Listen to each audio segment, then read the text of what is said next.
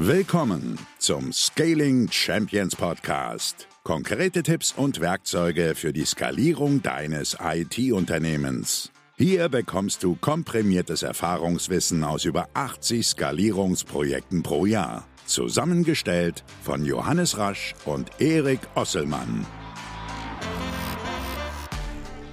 Und damit auch von uns ein herzliches Willkommen zu dieser Folge. Heute noch ganz warm und frisch. Wir sind kurz vorm Erscheinen, wenn ihr die Folge hört. Kurz vor haben wir sie aufgenommen. Hallo Johannes. Hallo Erik. Hallo. Du, du der gerade Becker zuhörst. würde sagen, äh, Tüte offen lassen, kommt gerade frisch aus dem Ofen. So ist es mit der Folge heute. Johannes, wir wollen heute in dieser Folge mal über ein Thema sprechen, etabliertes Unternehmen, alles nicht auf der grünen Wiese gebaut, sondern ne, das hat Bestand und da ist es doch für viele ein Problem, die passende Nische zu finden.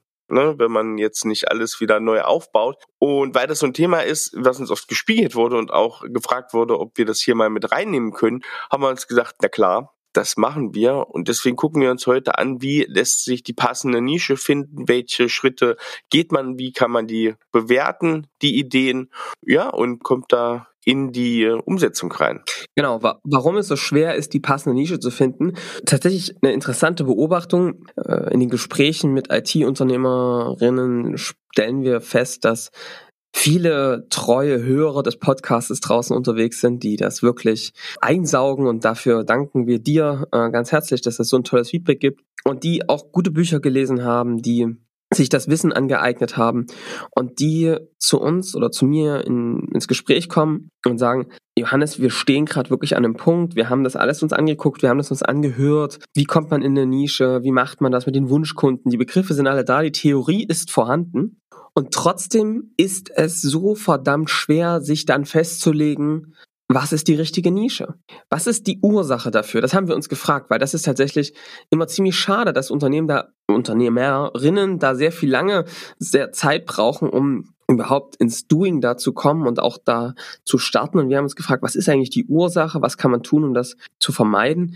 Und ich glaube, wir können relativ schnell feststellen, dass alle eigentlich Bock haben, also viele das Bock haben, das zu machen, auch verstanden haben, okay, wenn ich in Nische gehe, reduziere ich Komplexität, ich äh, schaffe es, noch ein klares Bild nach außen zu geben. Das sorgt dafür, dass ich noch bei dieser Zielgruppe besser die Nummer eins im Kopf werden kann. Dadurch kann ich vielleicht auch hochpreisiger verkaufen, nicht mehr nur Tagessätze. Dadurch kann ich wieder mehr Gewinn haben, um den zu investieren, um mehr Kundennutzen zu erzeugen, für mich persönlich mehr Freiheit zu bekommen. Diese Kette ist allen klar. Das heißt, Erik, es liegt oft nicht am Verständnis, ja, was das Problem ist.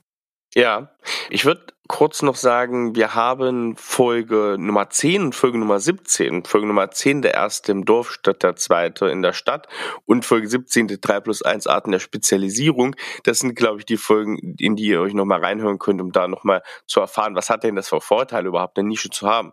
Ja, ich glaube, Johannes, die die Probleme, die liegen ja, ja zum Teil so ein bisschen in der Historie, habe ich immer das Gefühl. Ne? Also wir haben ja, wir arbeiten ganz selten mit Unternehmen zusammen, die jetzt auf der grünen Wiese bauen. Ne? Das klassische Tech-IT-Startup ist gar nicht so, haben wir auch, aber ist gar nicht so in unserem Kundenportfolio gar nicht so vorhanden. Deswegen haben wir halt Unternehmen, die 20, 30 Jahre einen gewachsenen Kundenstamm und auch ja, gewachsene Ausrichtung durch die Mitarbeiter natürlich haben. Ja.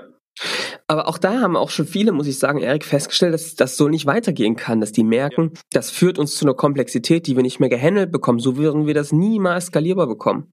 Also frage ich mich immer, woran liegt das? Und ich frage dann auch ehrlich gesagt, Mensch, Leute, ihr kommt hier rein, ihr habt irgendwie ein ziemlich klares Bild, wo ihr hin wollt, also dass das Unternehmen skalieren soll, was ihr damit wollt. Ihr könnt relativ klar eure Probleme artikulieren. Warum macht ihr das nicht einfach? Ohne einen Vorwurf, aber was hält euch denn auf, das einfach jetzt zu tun und dahin zu laufen? Und die größte Frage ist, ich bin mir nicht sicher, was die Nische ist. Und da muss ich sagen, die sind alle losgefahren, aber sie stehen wirklich in der Schlange. Es ist nicht einer, es sind viele in der Sackgasse der Woche. Und die ist, ich muss die perfekte Nische für uns finden, bevor wir loslaufen.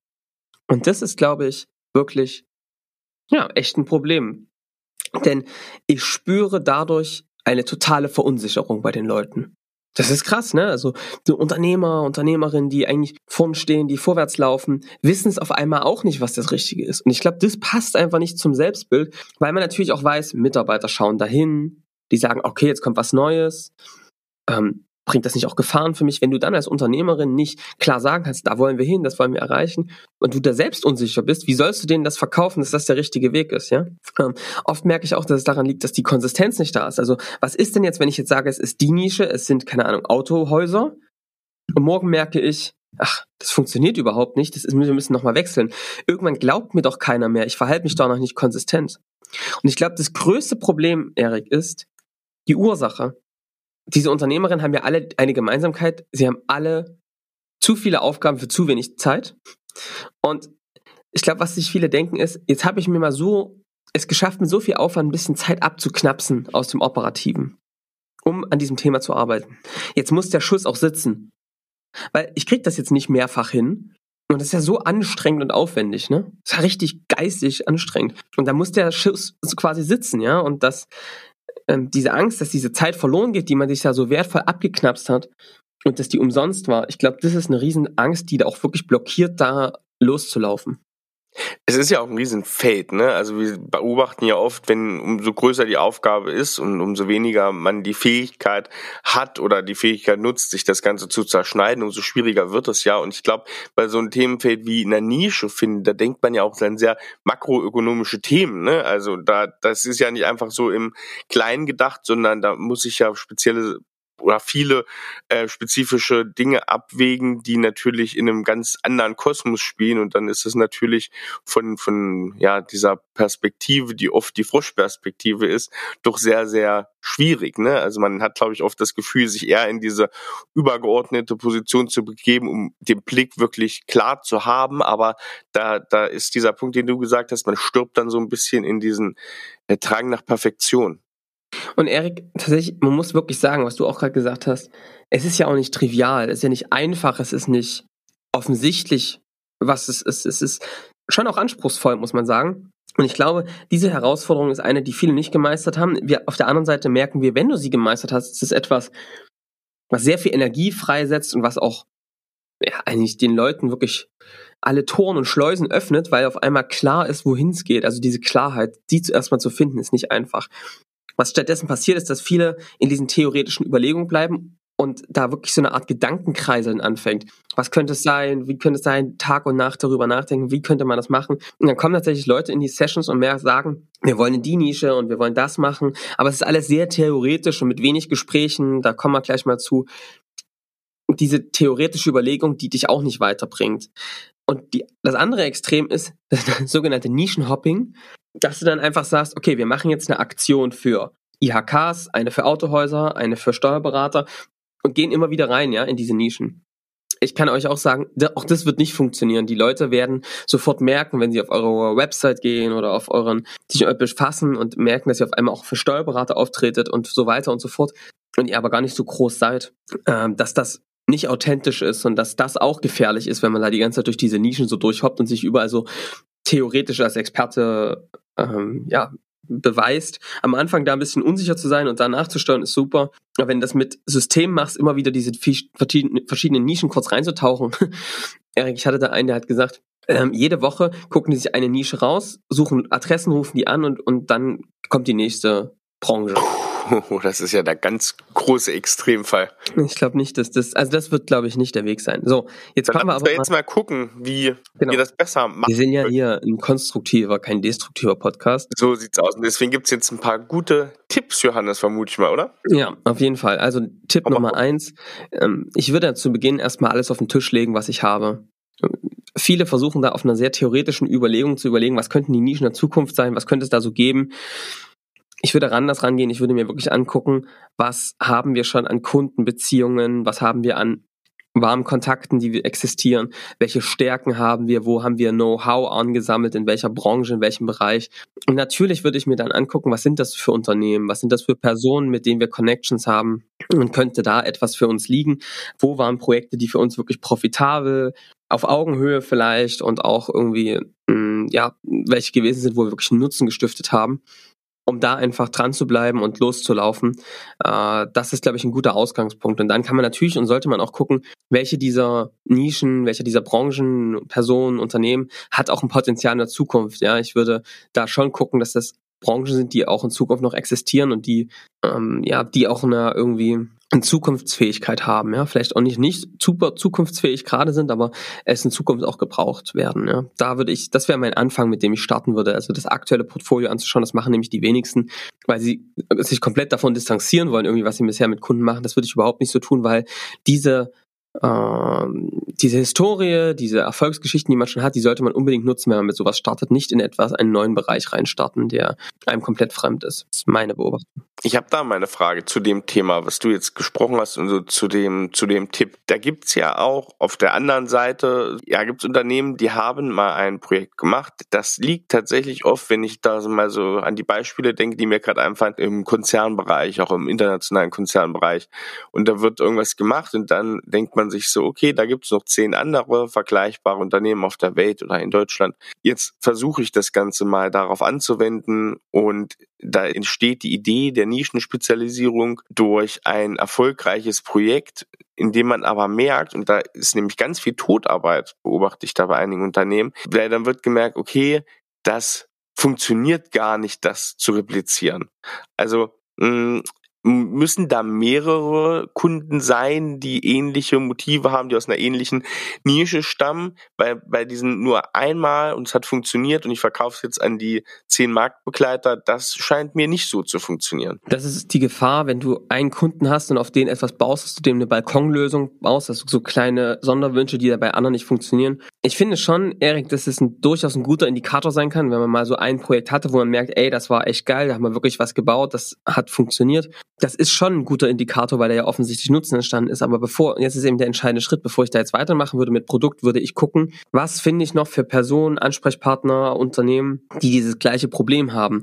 Bevor ich da eine nächste Zeile Code schreibe, würde ich daran arbeiten, diese Kunden zu finden, die ein ähnliches Bedürfnis haben und zu gucken, ist da überhaupt was? Das ist am Anfang, ähm, führt es dazu, dass man mehr Gespräche führt. Es führt extrem viel zu mehr Sicherheit.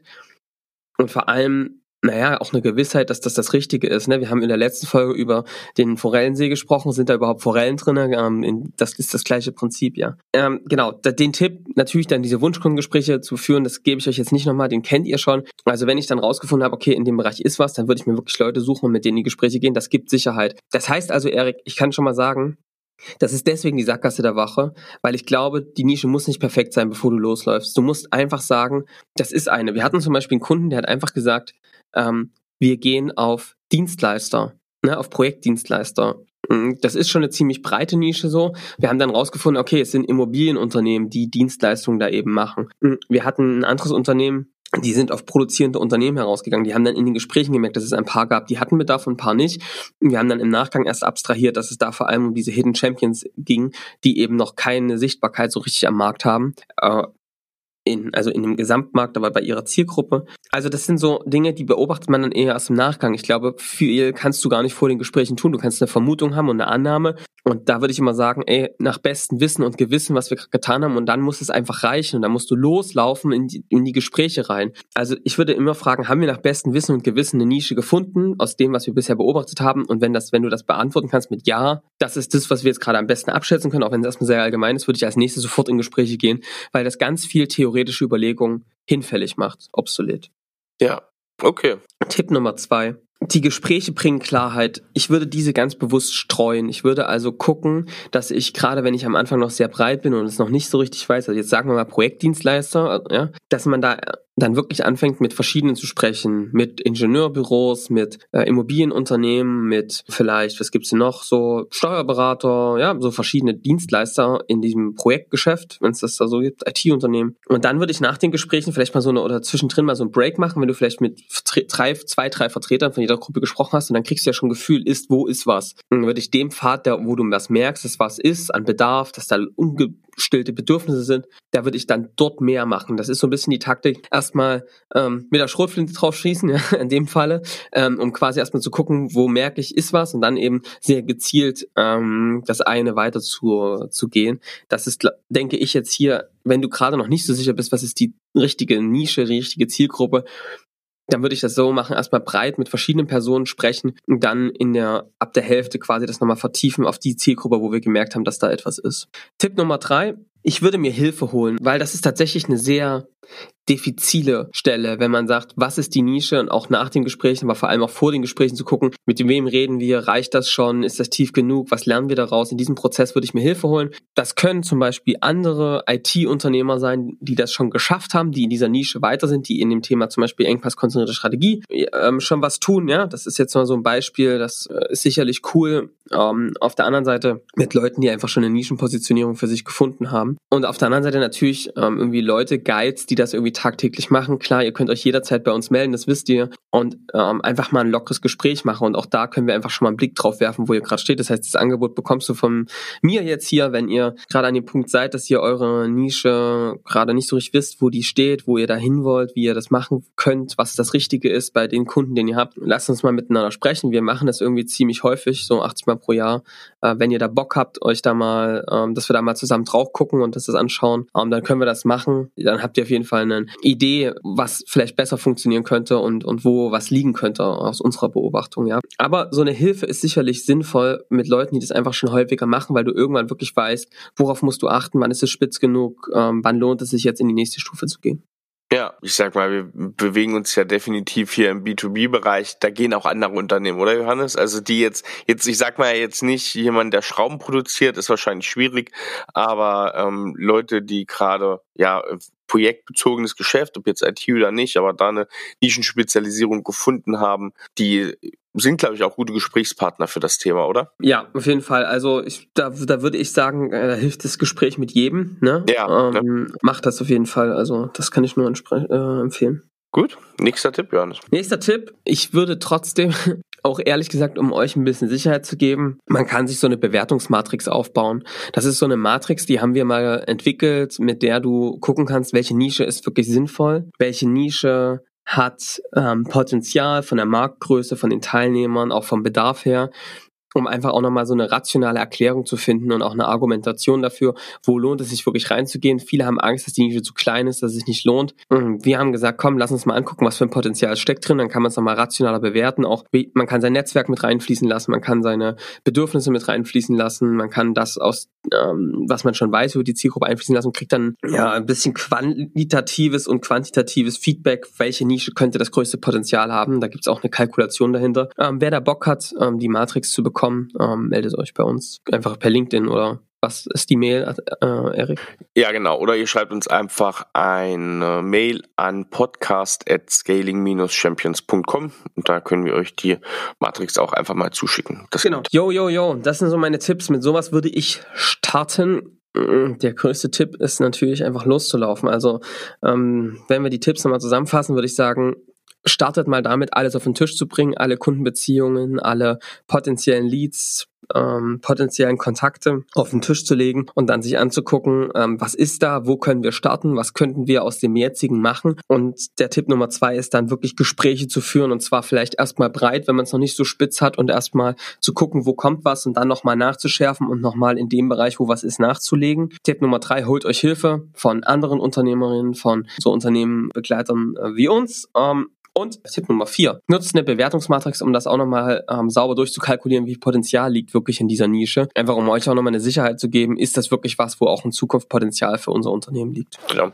Und uns würde natürlich hier auch wieder interessieren, Mailadresse haben wir gesagt, podcast at scaling-champions.com oder unsere LinkedIn-Profile findet ihr natürlich in den Show Notes, welche Erfahrungen ihr gesammelt habt. Also wenn ihr cool positioniert seid, wenn ihr merkt, äh, eure Nischenpositionierung, die taugt was, die ist erfolgreich, Bereich. Wie habt ihr das denn gemacht? Wie habt ihr euch genährt? Das ist ja nicht immer so ein, ja, ne, wir haben eine Struktur dafür gefunden, logischerweise, weil wir das das ganze Jahr über doch des Öfteren machen, aber man sieht das ja auch, dass viele da relativ intuitiv reingekommen sind. Und uns würde einfach interessieren, wenn ihr das nochmal in der Retrospektive betrachtet, wie seid ihr da hingekommen in eure Nischenpositionierung? Schreibt uns das einfach gerne und ja, vielleicht ist es was für die Feedback-Ecke. Johannes, Feedback-Ecke.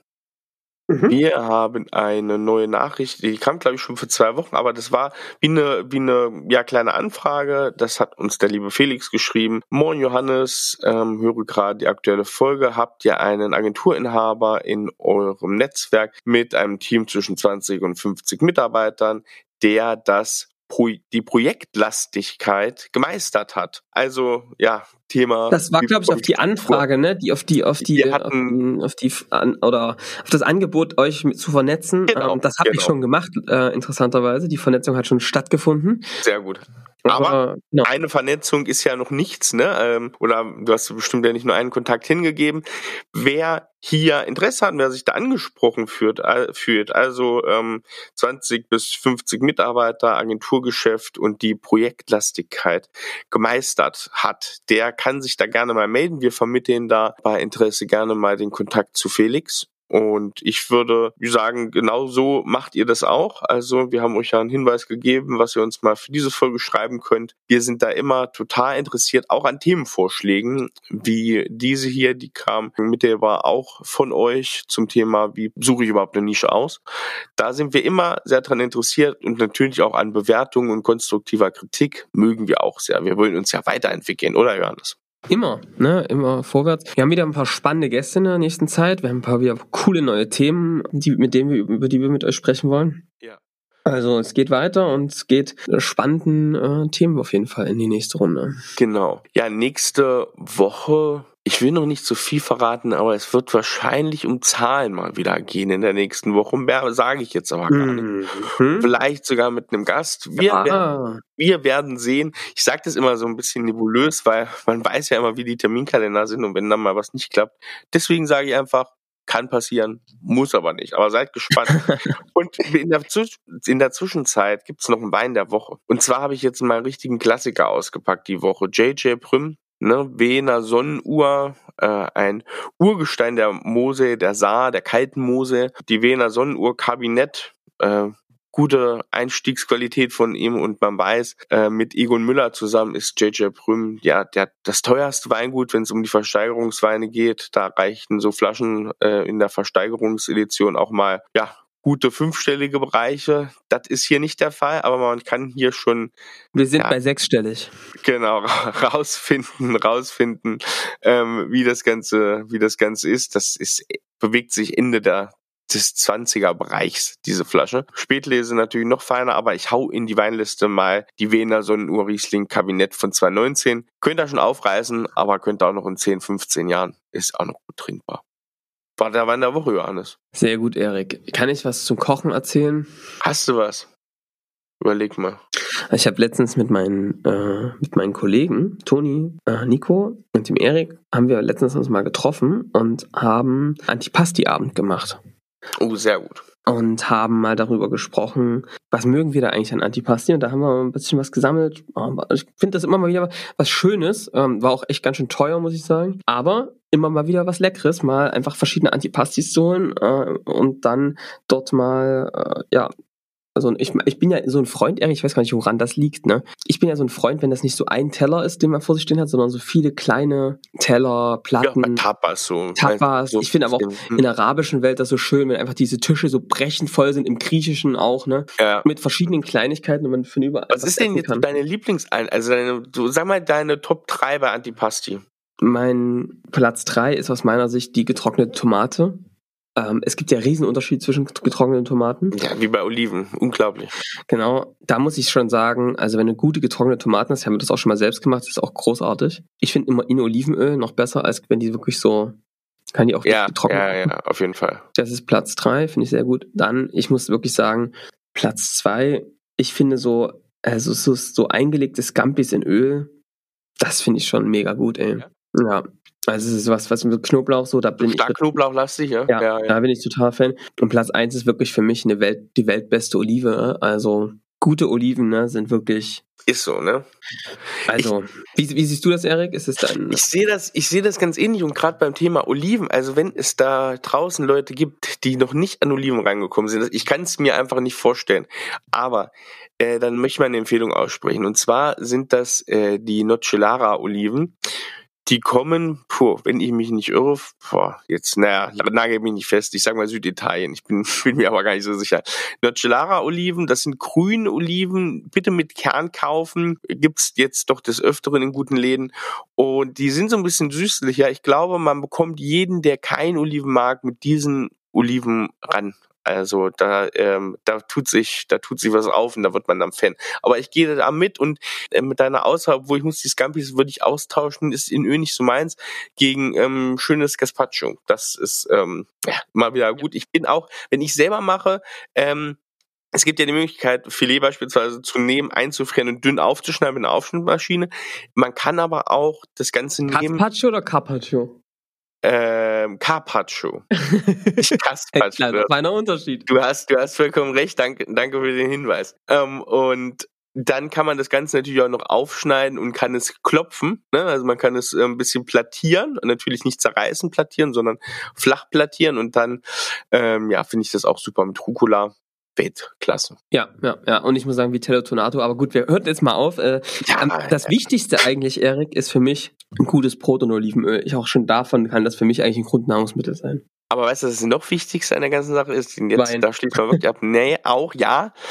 Weißt du, warum diese Essen so schön sind? So viele Sachen auf dem Tisch stehen haben. Das ist einfach, weil das so ein super geselliges Essen ist. Ne? Das ist nicht so ein, so ein, ich habe jetzt mehrere Gänge und dann räume ich ab und dann ist immer so von Unterbrechungen geprägt, ja. sondern ich habe das Stehen und ich habe das stehen und kann da fünf, sechs, sieben Stunden sitzen und bis in die Nacht und ich habe, ja, das ist das ist diese gesellige. Ich glaube, das ist das. Das kann sein, Erik, ne, dass ich einfach das so mag, dass das dann so lange geht, dass man dann noch, äh, dass es nicht so eine Hektik ist, dass man ja. alles wieder weggeräumt werden muss, ja. dass man über den Abend hin essen kann. Ich glaube, das ist das Thema, ne, weil so alleine Antipasti futtern macht irgendwie nicht so Bock.